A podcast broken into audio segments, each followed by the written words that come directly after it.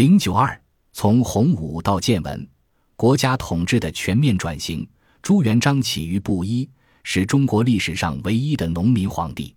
他经历了元末政治的腐败与凶险的军阀混战，在长期的政治实践过程中，形成了一套独特的治国理念。从公元一千三百五十六年攻占应天府，到公元一千三百九十八年驾崩。朱元璋用了四十余年的时间，为明王朝建立了一套行之有效的国家体制，并以各种诏书、祖训等方式将之固化，使之成为不可擅改的组织。无论是胡惟庸案还是空印案，均以强化国家统治为核心。这一政治倾向与当年的秦始皇有异曲同工之处。更为有趣的是，与秦始皇一样。朱元璋所选定的继承人也是性格温和敦厚、颇具儒风的长子，也一样期盼自己建立的帝国可以在自己选定的继承人的带领下走向一个更加辉煌的盛世。正如历史上秦始皇在继承人问题上掉到了坑里，一千五百多年后，朱元璋也在这个问题上失算了。洪武二十五年，大明太子朱标在巡查陕西后感染风寒病逝，年仅三十七岁。朱标的去世彻底打乱了朱元璋的接替计划。此时的他宛如一头步入暮年的雄狮，垂垂老矣，威严尚在。朱元璋依旧有时间重新选定继承人。皇子、皇孙们跃跃欲试。据丧悔记的太孙朱允琪打动了这位老年丧子的父亲。在踌躇半年后，朱元璋还是下定决心立朱允炆为皇太孙。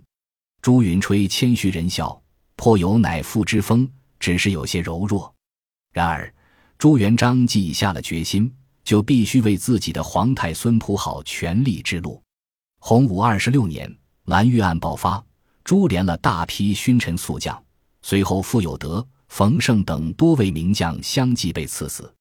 至此，军将群体再无威胁皇权的力量，这也直接导致靖难之役时无将可用。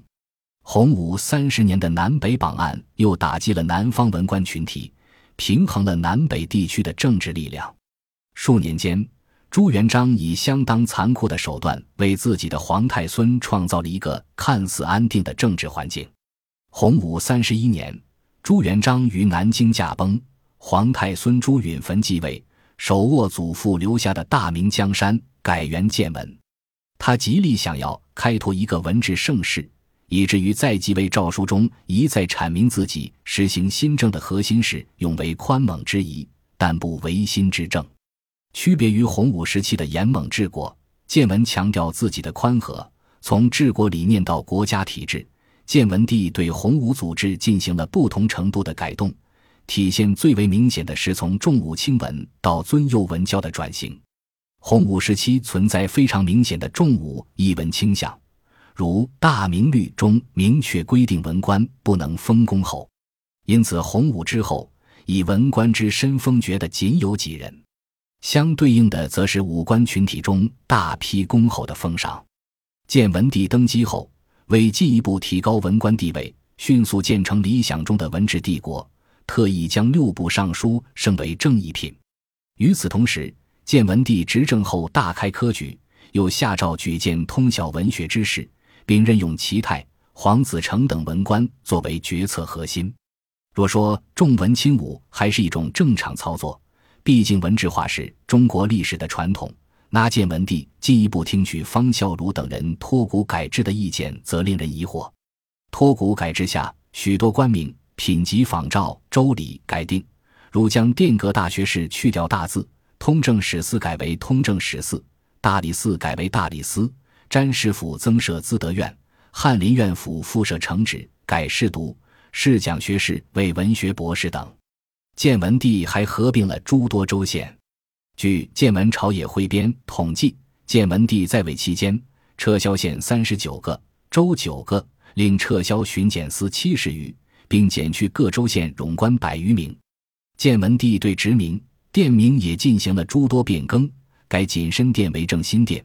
午门为端门，端门为应门，承天门为高门，前门为路门。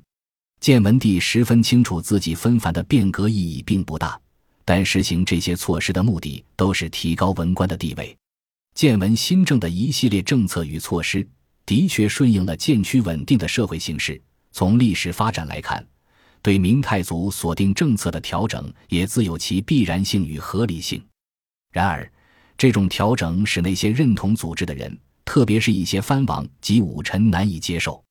如果说这些做法只是埋下混乱的火种，那么建文帝激进的削藩策略，则是靖难之役的导火索。